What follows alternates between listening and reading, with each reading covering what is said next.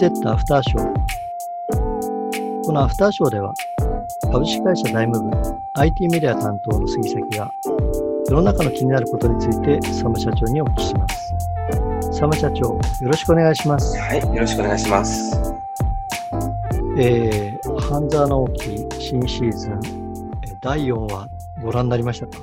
はい、えー見ましたね。あの、いよいよ決着したというか、はい。そうですね。すごかったですね。土下座野郎とか、すすごかったですね。すごかったですね。最後も、ものすごい逆転劇があって、はい非常に面白かったですし、あの、まさか、あの、半沢直樹が大和田さんと組んで、組んでね。あああいう流れになるとはちょっと面白かったですね。北山さんと福藤鳥はちょっとね、これで終わっちゃったかなという。そうですね。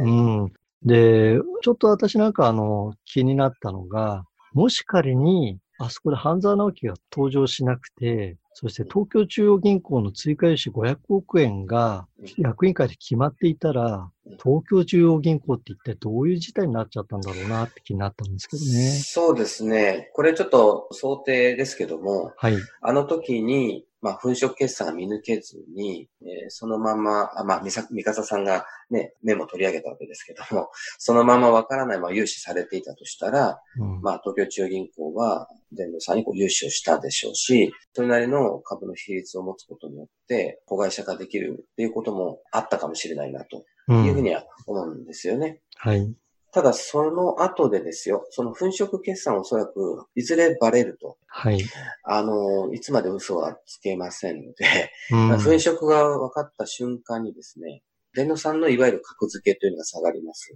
つまり、あの、今まで正常先というふうに見ていたのが、まあ、分類されるって言い方するんですけど、はい。例えば、まあ、破綻懸念先とか、あ実質破綻先とか、そういったふうに分類されることになると思います。うん。そうすると、東京中央銀行はですね、まあ、そこ、そういうとこから回収しようとするんですが、まあ、すぐには回収できないので、うん。そういった色分けされた、分類された貸金に対してリスクがあるので、いわゆる引き当て金というものを積まなきゃいけない。うん。引き当て金はちょっと財務内容はとても説明難しいので、まあ、わかりやすく言うと、もうそれはもう収益の赤字に直結する、自己資本を痛めてしまうという、とてもこの銀行にとってやりたくないことなんですけども、はい。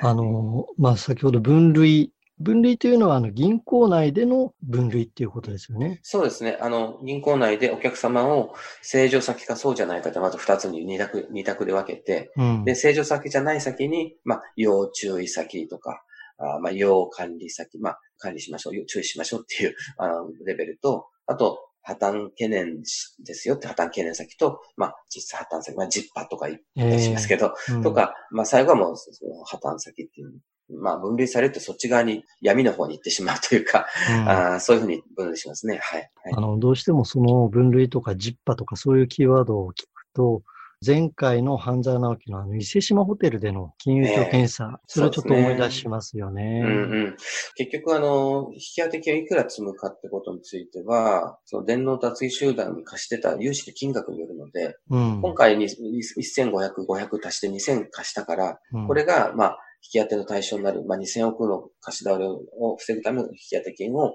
これに匹敵するような金額を計上しなきゃいけないっていう思いがちなんですけど、実は、電脳雑技集団はそれまでにも借り入れしてますから、はい。電脳雑技がもう黒って判定されれば、今までの融資に全部引き当て金対象になるので、うん。まあ、まあとんでもない金額になることも考えられる。そういうリスクは、実はさらにあるんですよね。なるほど。ということは、まあ、数千億円の融資を出していたら、それを銀行側が引き当て金として見なくちゃいけなくなってくると、銀行の経営自体が危うまれるってことですか？そうですね。責任問題で、えー役員とかがクビになるのだったらまだマシですけど、うん。お客様が離れていく、そんな銀行とは付き合いたくありません。粉飾を見抜けないとか、うん。自分、マネーゲームやってるようなところだって言って、あるいは他の銀行が、まあ東京中央さんと付き合ってるお客様をリストアップして、あの、法人の新規担当者からのアタックかけるんですよね。えーそこと付き合ってないんで、うちの銀行と付き合ってください。危ないですよ、みたいなね。なるほど。か格好の餌食になるし、まあ、そのうちどっかと違う銀行出てきて合併話で、もうそっちになっちゃえば、まあ、大和田だ、伊佐山だっていう、あの、うちわでの人事の構想がもう新しい銀行の方に、えー、全部主導権取られちゃったら、もうここまで頑張ってきたことも水縄みたいになっちゃう 可能性もありますよね。うん、なるほどね。で、そうなってくると、じゃあ、半沢たちのいる東京センタル証券っていうのは、あの、まあ、もしも仮に、まあ、電脳脱ぎ集団のスパイラル買収が成立した場合、東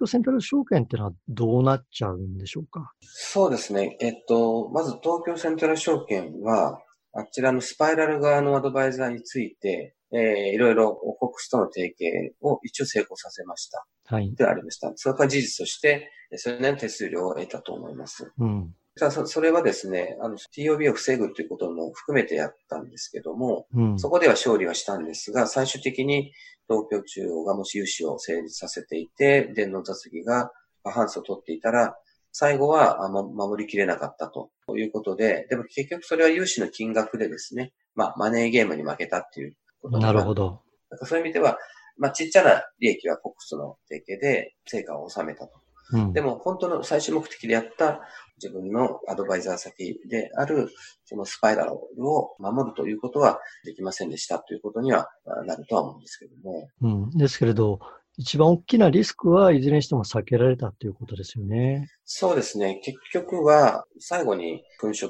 が分かっちゃったってことなので、いずれは東京中央銀行は、その融資したことについてのとんでもないリスクを背負っちゃうことになりますし、結局、半沢なきは正しいことをしたことによって、まあ、東京セントラル証券の立場はもちろん成果を収めましたけども、まあ、正義を貫くことで、まあ、マネーゲーム、目先のマネーゲームに負けたかもしれないけども、人としてあるべき姿と言いましょうかね。えー、としては、まあ、筋を通して勝ったというふうに言えるんじゃないですかね。ですね。まあ、あの、半沢がやっぱり正しいことを正しいと言えることっていうふうにね、うん、あの部下の森山君に言ってましたけれども、はい、あの、あのセリフって非常に印象深かったなと思うんですが、うん、えー、2013年版の半沢直樹の最後、白を白とちゃんと言える、白を黒と言ってきた銀行がみたいなセリフがありましたけれど、本当にそういうふうにね、白を白と言えるような世の中になっていくと、やっぱりいろいろ変わっていくのかなっていう気がしますね。そうですね。まあ今回はすごいメッセージがあってですね、うん、単なる人事の勝ち負け、そのマネーゲームの勝ち負けから、まあそうじゃない正義というものが最後の勝ち負けになるというところをメッセージして伝えて、すごいスカッとした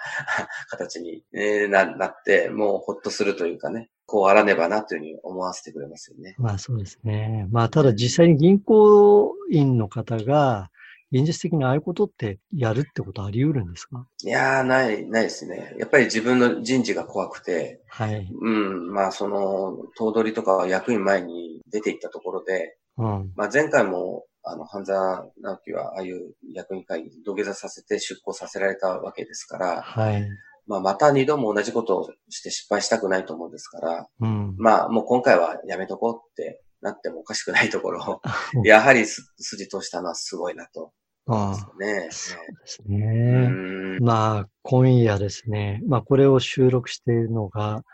えー、8月の16日の日曜日早朝ですけれども、はい、今夜また新たなる展開ですか？はいそうですね。航空会社の話になってきますけれども、はい。それもちょっと見逃せないですね。そうですね。もっとスケールが大きくなりそうで楽しみですね。はい。わかりました、はい。ありがとうございました。これでニュースセットアフターショー終わります。最後までお聞きいただきましてありがとうございました。ありがとうございました。